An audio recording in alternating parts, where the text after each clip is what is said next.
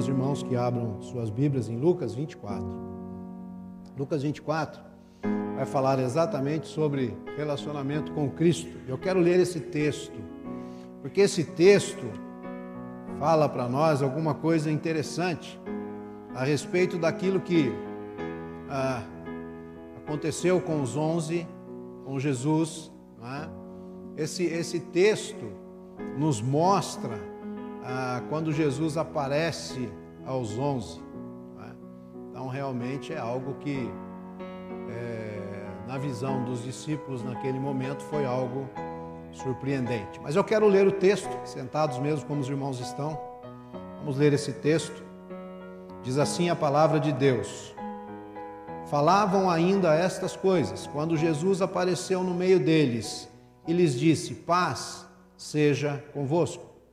Eles, porém, surpresos e atemorizados, acreditavam estarem vendo um espírito. Mas ele lhes disse: Por que estáis perturbados? E por que sobem dúvidas ao vosso coração? Vede as minhas mãos e os meus pés, que sou eu mesmo. Apalpai-me e verificai, porque um espírito não tem carne nem ossos, como vedes que eu tenho. Dizendo isso, mostrou-lhes as mãos e os pés. E, por não acreditarem eles ainda, por causa da alegria, e estando admirados, Jesus lhes disse: Tendes aqui alguma coisa para comer?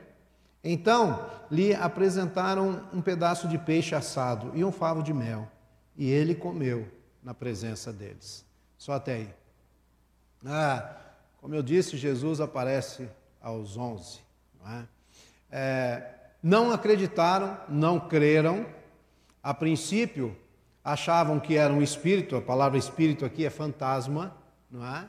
No, no, na tradução do original. Mas o foco aqui, na questão até dos próprios discípulos, é a condição caída de cada um deles. O pecador, o pecado, faz com que realmente as pessoas não consigam enxergar Jesus da forma como verdadeiramente Jesus é. Ah, para muitos, né? Hoje eu estava lá dando aula lá na minha classe lá de, de batizandos lá, né? Que nós temos alguns que vão batizar. E aí eu perguntei, quem é Jesus, né? Falando sobre a Trindade. Aí uns vão falando e as pessoas vão dizendo um monte de coisa a respeito de Jesus, sem conhecer Jesus e sem saber exatamente quem é Jesus. E isso é um fato, né? Porque a nossa condição caída nos faz é, é, desviar ou desviarmos daquilo que, de quem verdadeiramente é Jesus. A nossa condição caída, o nosso pecado, não fa faz com que nós não, não, não entendamos a realidade de quem verdadeiramente é Jesus. Então, a nossa condição caída, como dos discípulos aqui, leva-nos algumas vezes a, a ficarmos surpresos, atemorizados, a ficarmos aí é, perturbados, é? Porque nós não cremos em Jesus do jeito que deveríamos crer e não entendemos um relacionamento que nós temos que ter com Ele da maneira correta, da maneira certa, de uma maneira que seja real. Um dos fatos dos evangelhos, irmãos, é que foi ressaltado no final de todos eles, e se você ler os evangelhos você vai ver isso, todos eles foi ressaltado a, a, a incredulidade dos apóstolos. Os apóstolos andaram com Jesus, os apóstolos estavam com Jesus e os apóstolos não acreditavam. É, Jesus falou para eles que morreria, Jesus disse para eles que ressuscitaria, eles não acreditavam.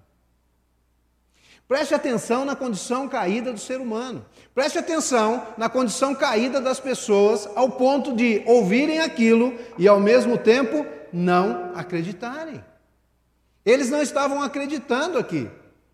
Por isso que o desfrutar pleno da comunhão com Cristo é uma construção é uma construção. E no Evangelho de Lucas, aqui, isso aponta para o fato de que precisamos amadurecer cada vez mais esse nosso relacionamento com Cristo vivo, porque Ele está vivo.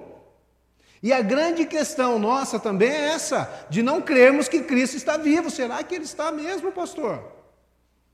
Aí ficamos perturbados com algumas questões, questões que nos levam a nos desviarmos muitas vezes do Evangelho. Questões que nos levam, muitas vezes, a, a, a duvidarmos da palavra de Deus, a duvidarmos daquilo que está escrito. Os apóstolos foram assim. Mas uma coisa que nós precisamos entender é que uma simples leitura do Evangelho, ela pode é, não ser suficiente para desenvolver um relacionamento de vida é, é, com essa história de Jesus. Eu parto do princípio que os fatos narrados nos Evangelhos, eles têm um propósito muito superior ao de simplesmente informar o que aconteceu com Jesus. Tem um propósito muito além do que simplesmente informar o que aconteceu com Jesus. E nós, quando lemos o, os evangelhos, quando lemos a palavra, parece que nós estamos mais preocupados em, em sermos informados né, com a informação que está ali, para que eu possa, é, dentro do meu coração, pensar alguma coisa e olhar e ver, mas parece que o meu relacionamento com Cristo está longe. Eu parece que gosto só da informação que a coisa vem para mim. Lucas, em particular, escreve para o mundo gentílico, onde a igreja passava por uma extensa, imensa e constante pressão do mundo externo. Então, ele escreveu esses fatos com o objetivo de nos fazer plenamente certos dos fundamentos ensinados por Cristo a seus apóstolos. Capítulo 24, que nós lemos aqui, é interessante, porque Lucas ele trata da ressurreição de Jesus e algo que me chama a atenção aqui é, nesse, nesse capítulo é que Lucas começa um relato crescente das aparições de Jesus. Ele não vai direto falando e não, não entra direto no assunto, muito pelo contrário. Ele começa com as mulheres no versículo 1, depois você pode ler o versículo capítulo 24, você vai entender isso. Ele começa com as mulheres, e as mulheres, elas não tinham credibilidade nenhuma num tribunal. Elas podiam chegar lá e falar que viram Jesus e ninguém iria acreditar. E depois ele passa com os dois discípulos na, lá, no caminho de Emaús, versículo 13. Jesus no meio deles, caminhando com eles, andando com eles. Dois discípulos que não fizeram parte até daquele conhecido colégio apostólico dos onze ali, mas que Jesus realmente é, é, é, vai estar com eles, vai falar com eles, e somente aqui no final do capítulo. Somente no final do capítulo é que ele vai conduzir os onze a uma consciência verdadeira da sua ressurreição. Então é algo progressivo, algo progressivo, algo que vai acontecendo. Jesus vai aparecendo, Jesus vai vendo, Jesus vai se mostrando.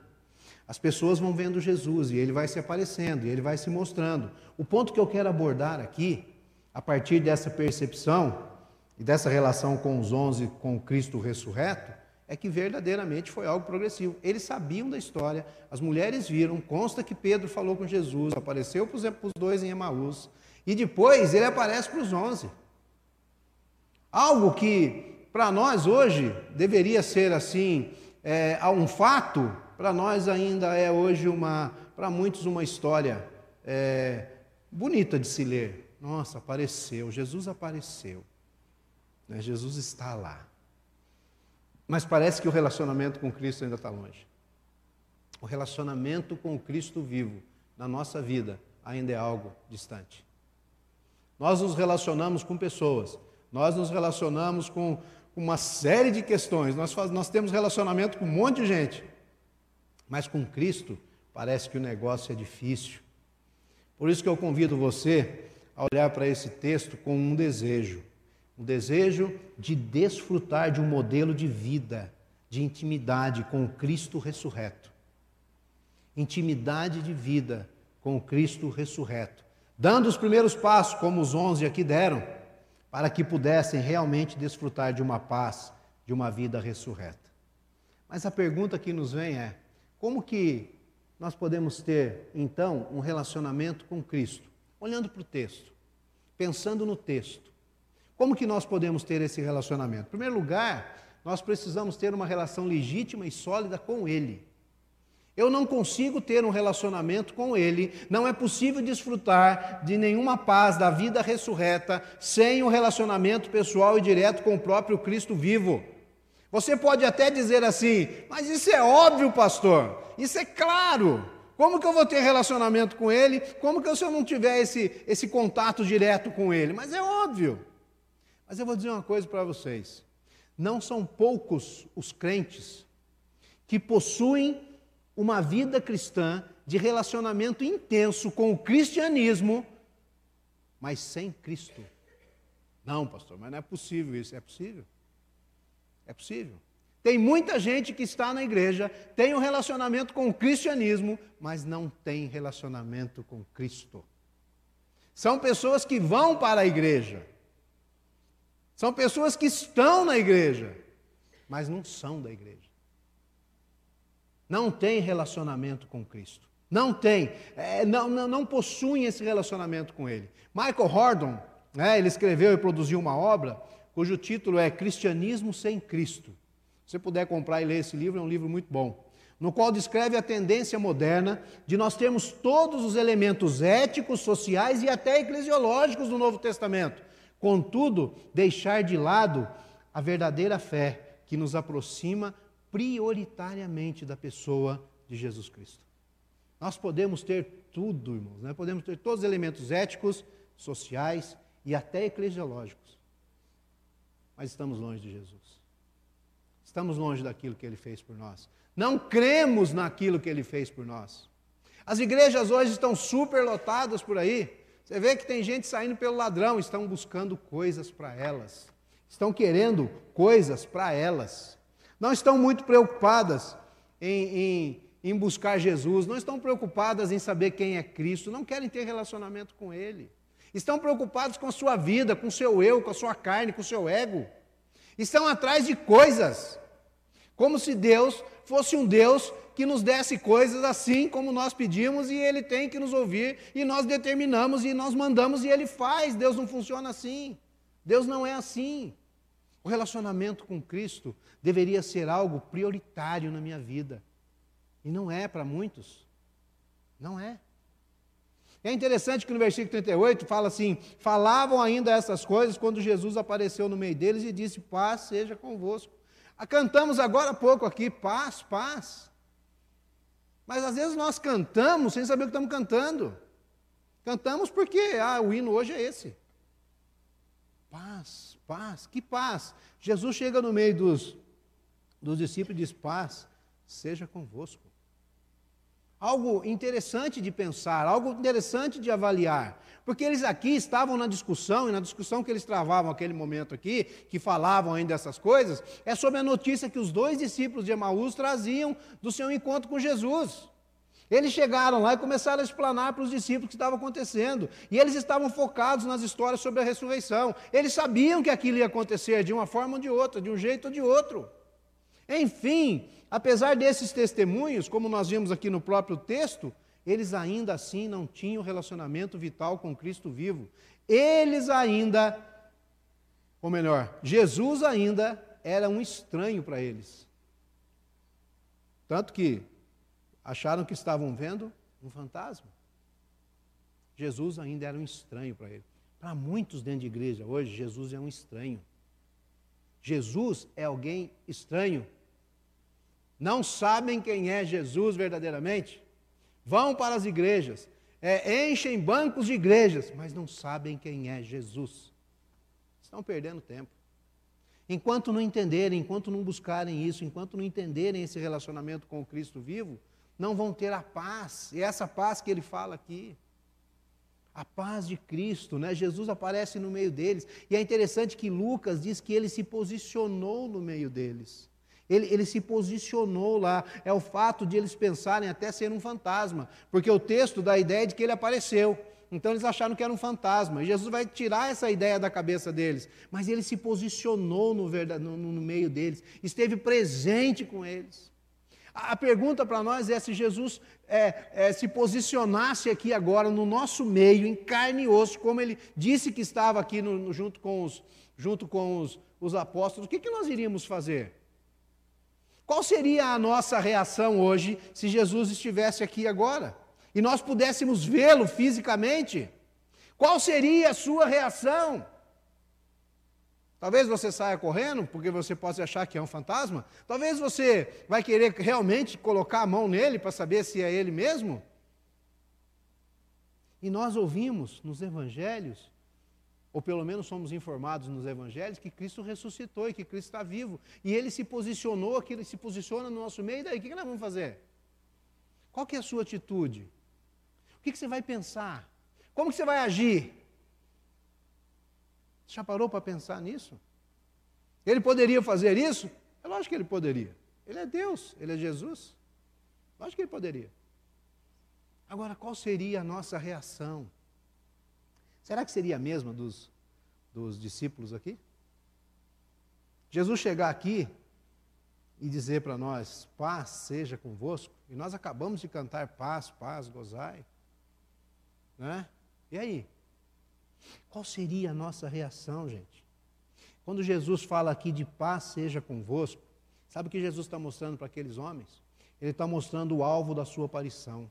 Ou seja, o seu relacionamento com que, aquele relacionamento com os discípulos, ele queria que construísse no coração deles a certeza de que os levasse a descansar na vontade de Deus, na vontade plena do Senhor, na paz de Deus.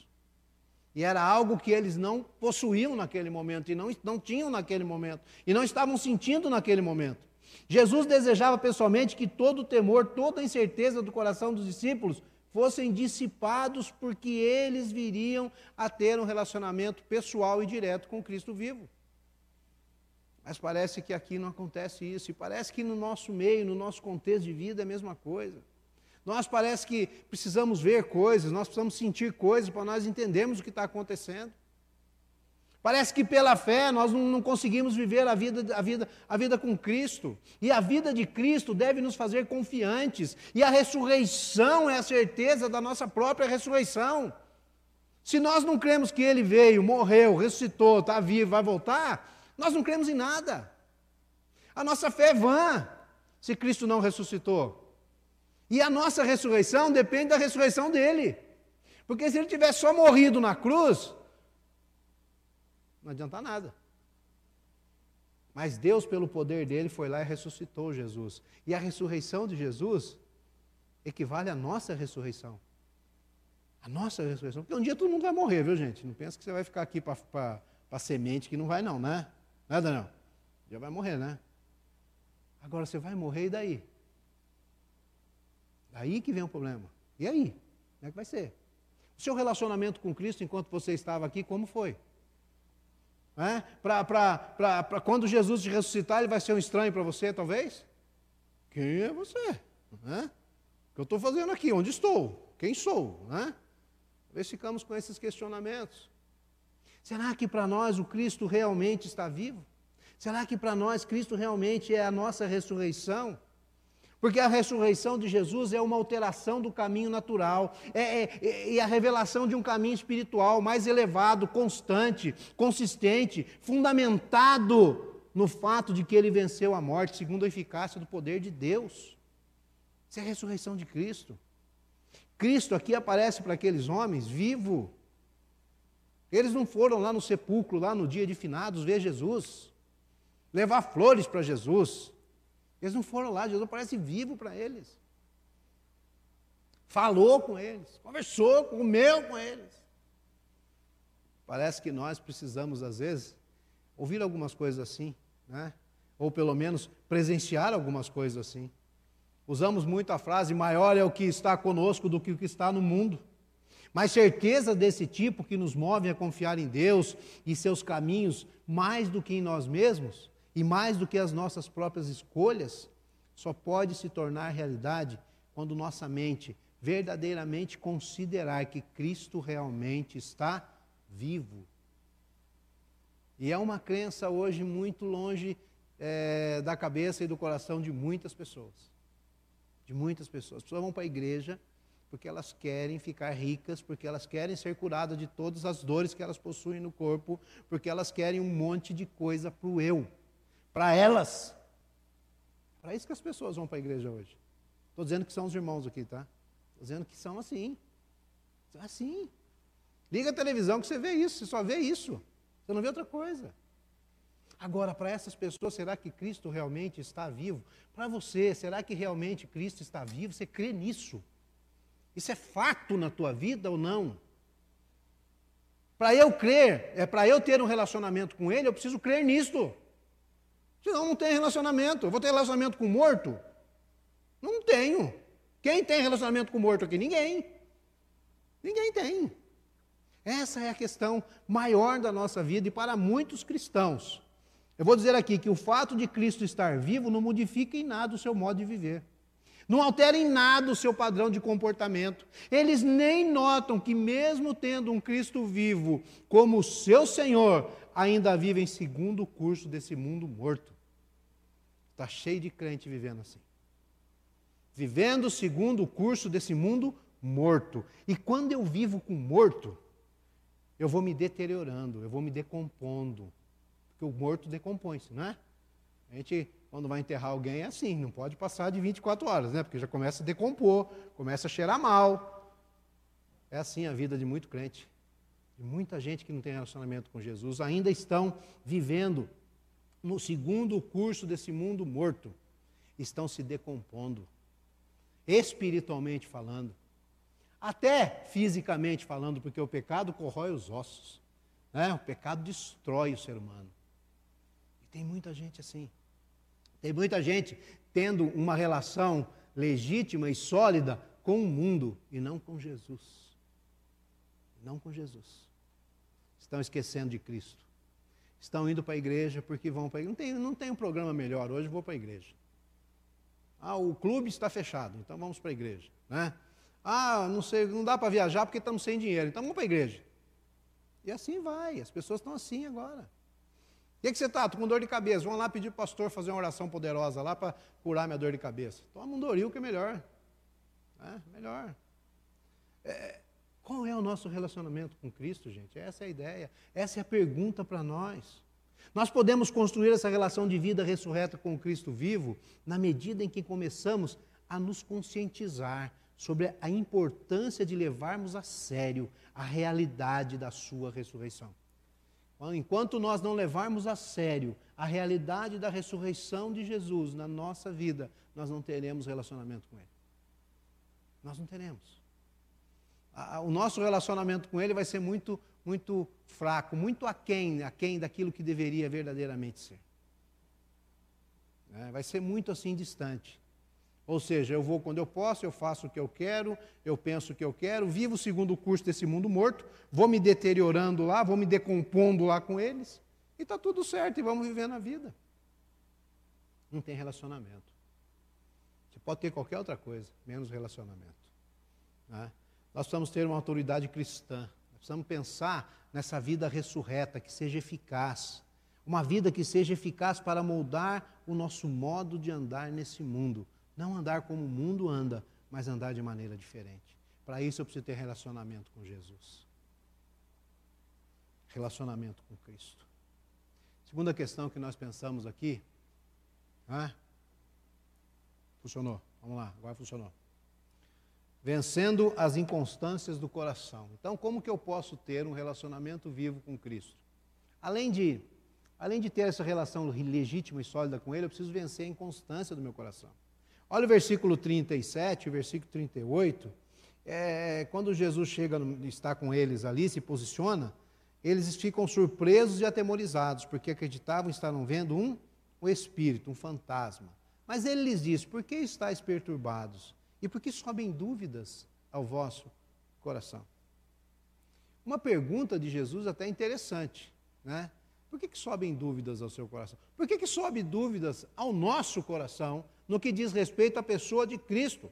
Os discípulos tiveram uma dificuldade, muita dificuldade com aquele momento, eles não sabiam o que crer. Se você notar no texto, eles saem do medo, da tristeza, para uma alegria e para uma admiração. Né? Mais para frente um pouquinho. Sem, contudo, nenhum deles, nenhum desses extremos os conduzirem à verdade da realidade do Cristo vivo. Eles estavam surpresos, atemorizados, perturbados, depois lá no final, por causa da alegria, passam de um extremo para outro, mas nenhum desses dois extremos os levam a verdadeiramente acreditar, os conduzem à verdade da realidade de Cristo. Surpresos, atemorizados, acreditavam que estavam vendo um espírito. E muitas vezes, o maior inimigo nosso é, está, está dentro de nós, é o nosso próprio coração. Porque o nosso coração, ele nos engana. Ele nos engana. Ele nos leva a pensar coisas que não deveríamos pensar. Ele nos leva a fazer coisas que nós não deveríamos fazer. É o nosso coração. É a nossa vida. É, é, é o nosso contexto de vida. Que nos faz muitas vezes nos afastar de Jesus. Por isso que o nosso maior inimigo muitas vezes está dentro de nós mesmos. O nosso maior inimigo somos nós mesmos. Porque o nosso coração é inclinado a confiar apenas em si mesmo. Por causa do quê? Por causa do pecado que nos afasta de Deus. O pecado que não consegue descansar na paz de Cristo e busca outros critérios para sentir paz. Não é verdade? E quantas vezes nós buscamos outras coisas? Buscamos aí tantas outras questões nesse mundo morto para que nós possamos entre aspas, sentir paz. Uma paz que muitas vezes é momentânea, uma paz que muitas vezes é repentina e depois acaba logo. É assim. De um dia para o outro não tem mais paz, já está brigando, já está isso, já está aquilo. Ao invés de buscarmos paz em tantas outras coisas, em tantos outros lugares, nós precisávamos buscar paz em Jesus ele, ele, ele começa falando com os discípulos: paz seja convosco, paz. A paz de Cristo e a paz com Cristo. Paz que muitos crentes não têm, não possuem. Não possuem. Passam por dificuldades, passam por, por tantas questões e não têm paz. Questionam Deus, brigam com Deus Hoje preguei em Malaquias 3, quando o povo de Israel, hoje de manhã lá em Caçapava, quando o povo de Israel grita com Deus, xinga Deus, fala brabo com Deus. É, é. Por quê? Ah, mas Senhor, o que, que nós temos feito contra isso? Mas, mas não, não, não é nada disso não. Cultuar Deus é, é, é errado, e aí vai. Nós pensamos como o povo de Israel pensa, porque o nosso coração ele está inclinado a confiar apenas em si mesmo.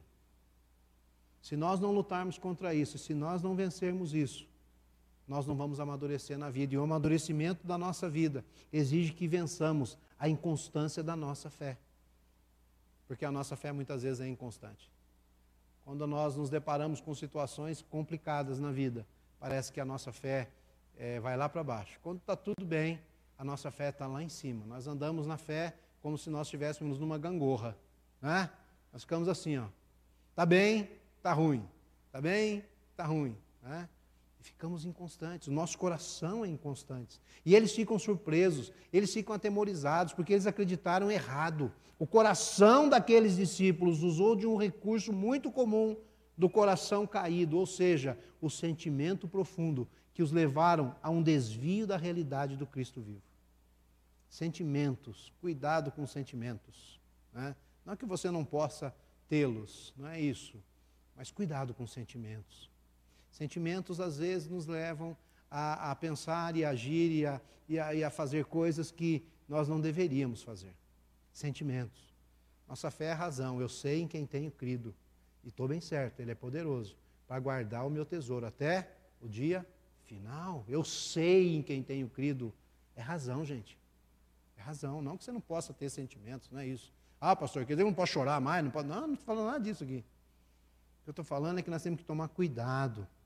Né? Jesus estava ali no meio deles, era real e concreto no meio deles, posicionou-se no meio deles, mas o coração deles os desviava dessa realidade.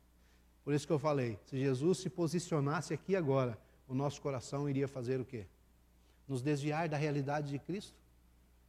Será que nós íamos sair correndo? Será que nós íamos chamar aí o zelador? Porque, oh, oh, corre aqui, porque apareceu um, um ser estranho aqui, né?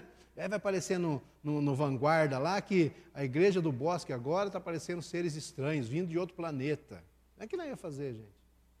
É pergunta para nós. Jesus se posiciona no meio deles e o coração deles desvia essa credulidade deles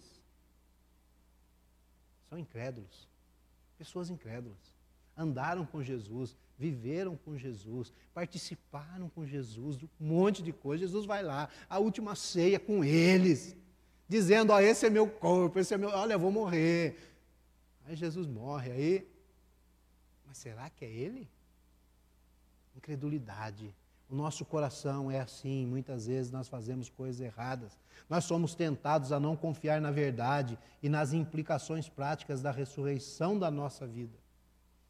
Nós somos tentados a isso. Para o nosso, para, para o nosso coração, muitas vezes é difícil confiar, por exemplo, que perdoar o próximo é o mesmo melhor caminho é, para nos mantermos é, bem com Ele, para nos mantermos bem com Deus. Mas nós parece que não acreditamos nisso. E aí nós fazemos outras coisas. E aí nós buscamos outras coisas. Jesus pergunta para eles: vocês estão perturbados? O que está acontecendo? Por que, que sobe dúvidas ao seu coração? Por que, que sobem dúvidas? Jesus sabia que era necessário construir a confiança dos discípulos ali.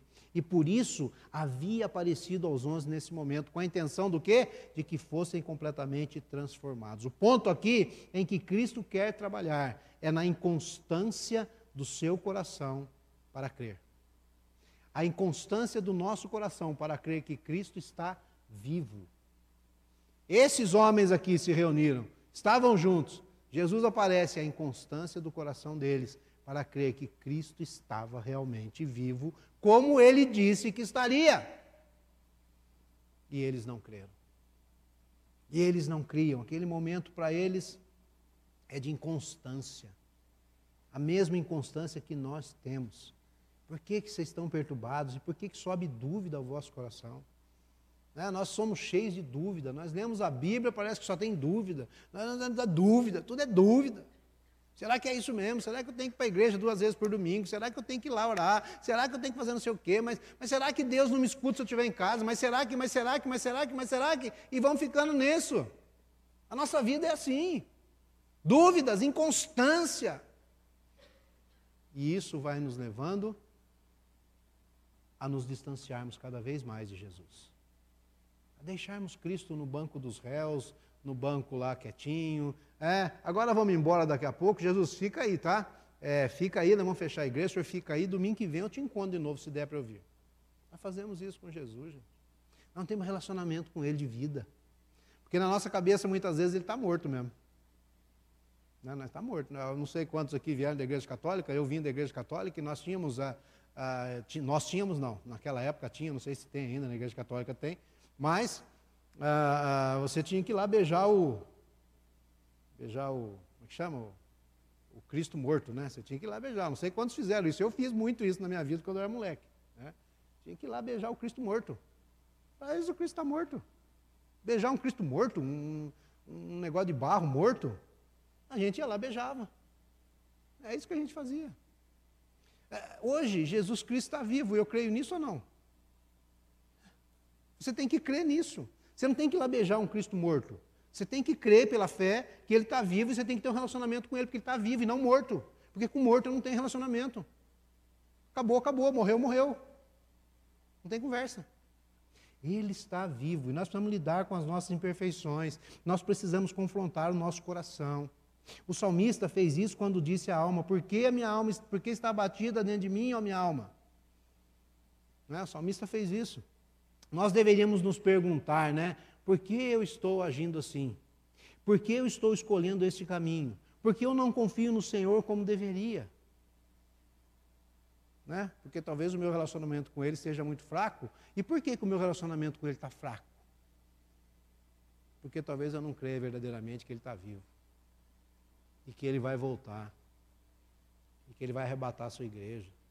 E aqueles que fizerem parte da igreja vão, os que não fizerem ficam. É assim. Isso é fato, gente. Isso não é história que a gente lê só simplesmente para nos informar do que acontece. Não. Isso é fato, isso é fato, vai acontecer. Por que, que eu não confio em Senhor como deveria? Na verdade, Jesus aqui está lidando com a inconsistência da fé daqueles discípulos e da nossa fé também, de uma maneira construtiva porque ele visa o amadurecimento da nossa vida ressurreta. Foi isso o que ele fez com os apóstolos. Antes de lhe mostrar as mãos e o lado, e antes de comer com eles. Jesus Cristo fez com que eles pensassem sobre quão fraca era a fé deles. Quão fraca era a fé deles. E como eles se deixavam ser guiados pelo seu coração inconstante. E nós somos que nem esses discípulos aqui, gente. Nós não andamos com Jesus, nós não comemos com Jesus, nós não participamos da última da, da ceia lá com Jesus, nós não participamos de nada com Jesus, ou, ou, então nós precisamos crer pela fé. Pela fé eu creio que Cristo está vivo, que Ele vai voltar. É assim. Ou então eu não tenho relacionamento com Ele. Eu vou ter relacionamento com o mundo morto. Com o mundo morto eu vou me decompor. Igual o mundo está se decompondo. Da mesma maneira, da mesma forma, da mesma questão. Essa é a questão da nossa vida. Nós precisamos fazer o mesmo caminho. Se nós desejarmos construir uma relação verdadeira e, e, ter a paz de Cristo, ter uma vida amadurecida em nós e viver nesse mundo como ressurretos, nós precisamos encarar a inconstância da nossa fé e do nosso coração. E precisamos nos firmar na palavra e naquilo que a palavra de Deus fala a respeito desse Cristo ressurreto e a respeito da minha vida com Ele eternamente. Uma terceira questão é como ter um relacionamento vivo com Cristo. É? Eu acho que parou. Agora é com você. Aí, obrigado. Acabou a pilha. Cedendo à realidade e concretude do Cristo vivo. Eu preciso ceder a isso. Os versículos 39 até o 43, ele fala isso. Ceder à realidade. Ele vai mostrar ele vai dizer assim: Vede as minhas mãos, vede os meus pés, que sou eu mesmo. Apalpai-me, verificai. Porque um espírito não tem carne e ossos, como vedes que eu tenho. E dizendo isso, mostrou as mãos e mostrou os pés. E por não acreditarem eles ainda, olha o texto, por causa agora da alegria. Primeiro era por causa do estava surpreso, atemorizado, perturbado. Agora estão alegres. E estando admirados ainda, né? Será que é mesmo? Provavelmente era essa a pergunta, né? No texto não diz. Mas será que é ele mesmo? Mas será que é isso? Mas será que. Aí Jesus vendo isso, ele vai perguntar: se tem alguma coisa para comer aí? Eu vou mostrar para vocês que eu não sou nenhum fantasma. Eu vou mostrar para vocês que eu sou eu mesmo. Você tem alguma coisa para comer aí? Aí separaram lá para ele um peixe assado e um favo de mel. E ele comeu na presença deles. E ele comeu na presença deles. Pense você, que se você tem um relacionamento vivo com Cristo vivo, e você vai estar um dia com Ele, ressurreto lá no céu, você vai comer com Ele. Já parou para pensar nisso? E ninguém vai engordar, viu? Ficar gordão assim. Vai comer, vai ficar tranquilo, porque o corpo é diferente. Não é? Pode comer à vontade, banquetes e banquetes. Jesus vai estar lá nos servindo. Jesus vai ser este. Lucas aqui prefere não fazer diferença, irmãos, entre, entre, entre Tomé e os outros dez discípulos. Ele não faz diferença. Antes, eles colocou todos em pé de igualdade, porque, na verdade, todos, e não somente Tomé, tiveram dificuldade para crer na realidade e na concretude do Cristo vivo. Não foi só Tomé. Nós, nós gostamos de pensar que foi Tomé, né? Quando Tomé fala assim lá, mas ah, se eu não tocar as suas mãos, eu, olha, eu não vou acreditar não. Eu não vou, não vou acreditar não. E nós achamos que era só Tomé que era o, o incrédulo dos apóstolos. Não, todos eram. Todos eram, tinham um coração inconstante, tinham um coração longe de Deus, tinham um coração longe de Jesus. Nesse ponto, Lucas parte para o modo como Jesus venceria a incredulidade de forma concreta.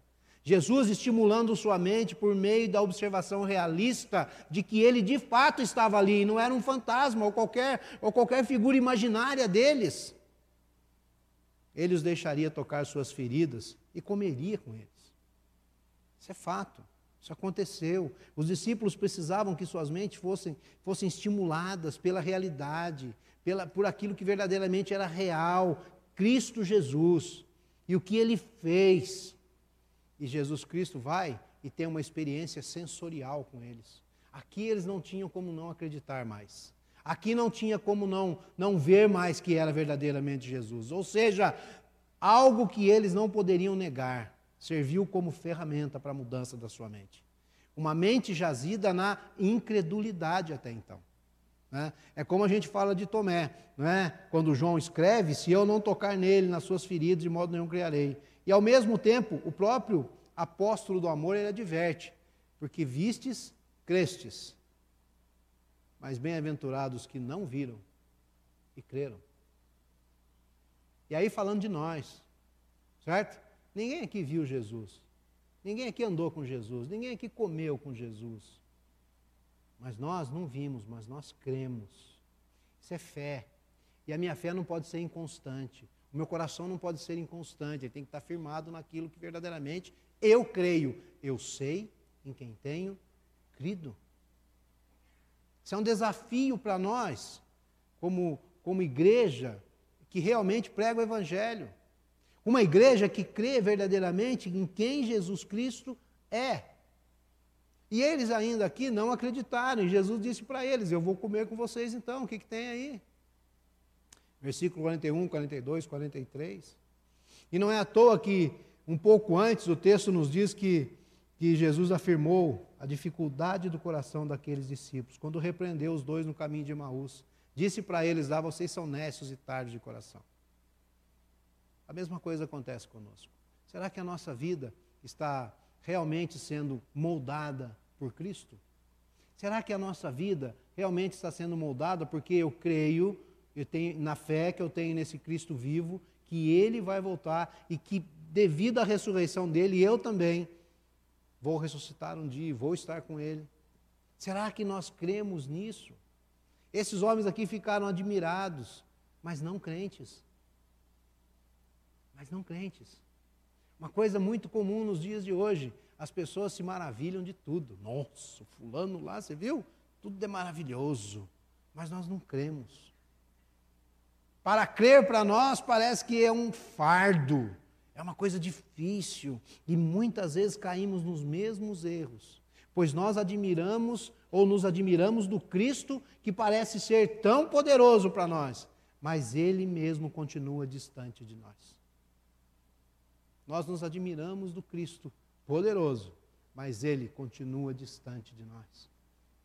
Nós não temos relacionamento com ele. Parece que o nosso relacionamento com Cristo se resume no domingo à noite na igreja, só isso. Só isso. Aí eu tenho relacionamento com Deus. Aí eu oro, aí eu canto, aí eu choro, aí eu me ajoelho, aí eu. É, aí vai fazendo um monte de coisa, meu relacionamento com Cristo, domingo à noite. Aí amanhã é segunda-feira. E amanhã começa tudo de novo. Cristo, o que, o pastor pregou? Não, não sei, falou de negócio de relacionamento lá, mas, ah, não, eu, nossa, eu estou atrasado, preciso ir embora. Não lê a Bíblia, não ora, não sabe o que está acontecendo, não sabe nada. Aí vai ter relacionamento com Cristo de novo, quando? Domingo à noite que vem, se der para ir na igreja, porque eu estou muito cansado, afinal de contas a minha semana foi tensa. Não é? é assim que as pessoas agem. Agem com a igreja? Ah, agem com Cristo, gente.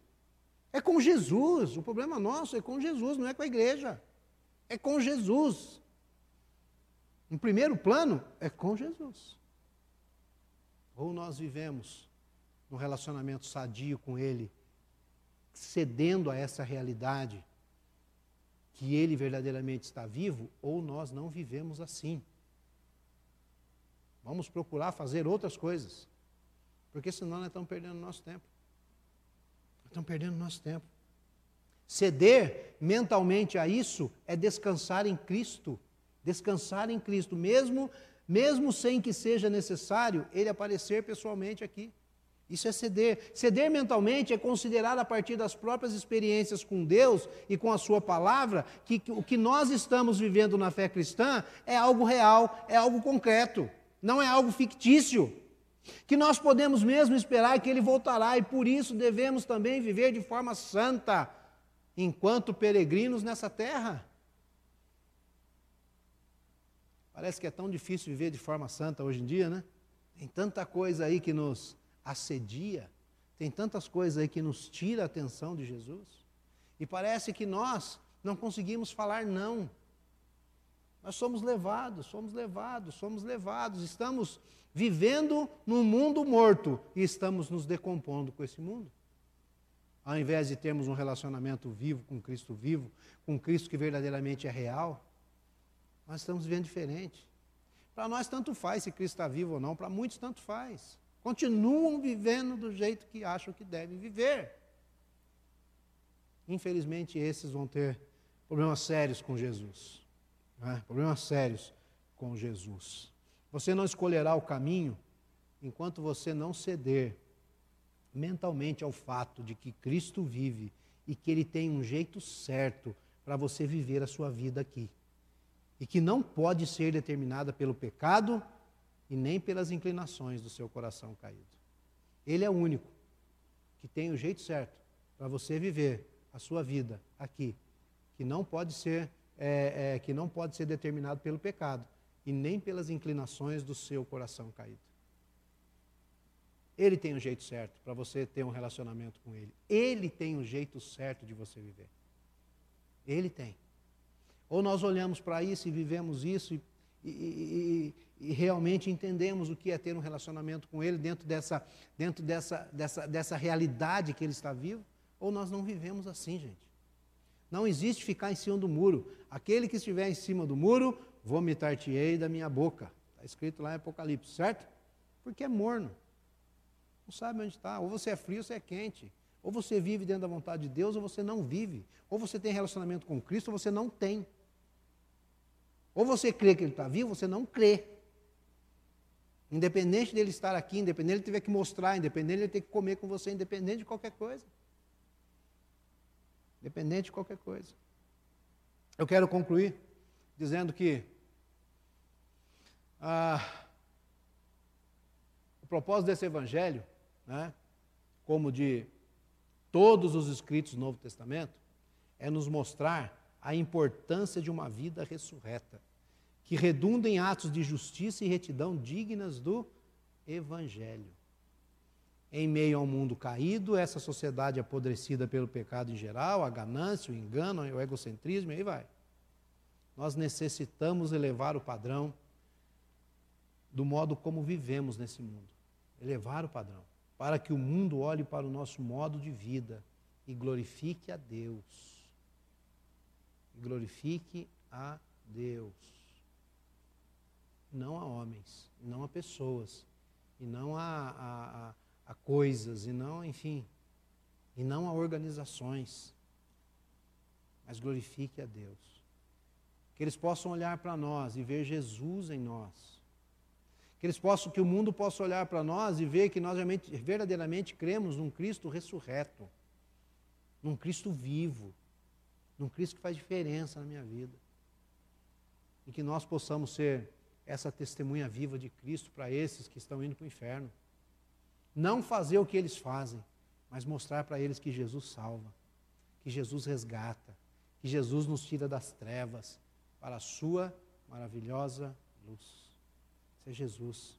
Isso é Jesus. Será que a igreja e os cristãos podem mesmo chamar a atenção do mundo quando a igreja não vive o padrão ressurreto? Né? Tem muitas igrejas por aí que chamam a atenção dos outros, mas não é por causa de Cristo, não. Por causa de outras coisas. Por causa de outras coisas. Estão completamente perdidas. Do que realmente estamos falando? Estamos falando de um fato que deveria determinar a nossa maneira de viver que é o fato de que Cristo está vivo e que Ele está assentado no trono. Ele está assentado no trono e ele vai voltar. E ele é que deve ser obedecido. E é para ele que nós vivemos de forma submissa, segundo o padrão dele, e não nosso. E não do jeito que eu quero, e não do jeito que eu penso. Fechar os olhos para isso é viver como se como se não fosse real e concreto o governo de Cristo sobre as coisas, sobre a nossa vida. É um ato de grande incredulidade e uma temeridade para quem vive desse jeito. Nós precisamos olhar para Cristo pela fé e crer que Ele está vivo. Como os apóstolos aqui, Jesus chega para eles e diz: Paz seja convosco. Eles ficam atemorizados, surpresos, com medo. Aí eles ficam perturbados. Nós precisamos olhar para Cristo e entender que Ele está vivo e que Ele vai voltar. E precisamos viver isso, elevar o padrão nosso aí nesse mundo. Não ser como o mundo, né? e nem viver aquilo que no mundo há. Mas nós precisamos fazer a vontade de Deus, viver de forma diferente. Viver assim para que as pessoas olhem para nós e Deus possa ser glorificado na nossa vida. Pense nisso essa noite. Não saia daqui como você entrou. Veja como está o seu relacionamento com Jesus. mas um relacionamento verdadeiro, um relacionamento que faça diferença, um relacionamento que as pessoas possam olhar para você e glorificar o Senhor por isso. Que Deus nos abençoe nesta noite. Amém.